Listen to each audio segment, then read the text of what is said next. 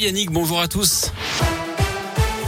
On commence par vos conditions de circulation dans la région. Elles sont toujours aussi fluides autour de Clermont-Ferrand. Ça coince toujours à Saint-Etienne entre euh, Firmini et la Ricamari à cause d'une zone en travaux. Sinon, c'est relativement fluide dans le reste de la région. À la une, ce drame à Rouen, dans la Loire, hier, un incendie s'est déclaré au deuxième étage d'une résidence pour personnes âgées à mobilité réduite avec un bilan dramatique. Écoutez le maire de Rouen, Yves Nicolin, qui s'est rendu sur place hier soir.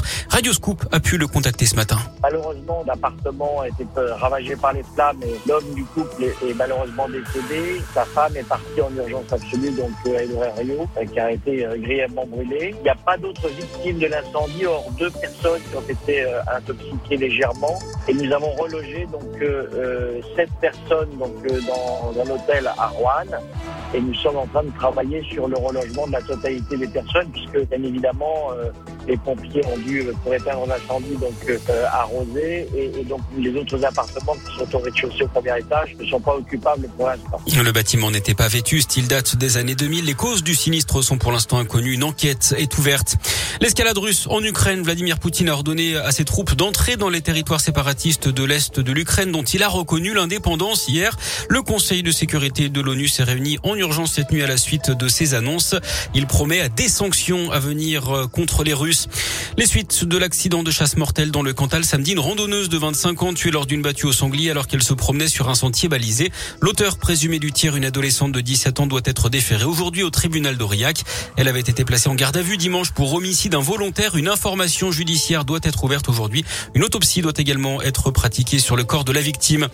Gros accident de la routière à Saulzay-le-Chaud dans le Puy-de-Dôme. Collision frontale entre deux véhicules d'après la montagne. Six personnes ont été blessées. Deux ados de 14 et 11 ans et quatre adultes.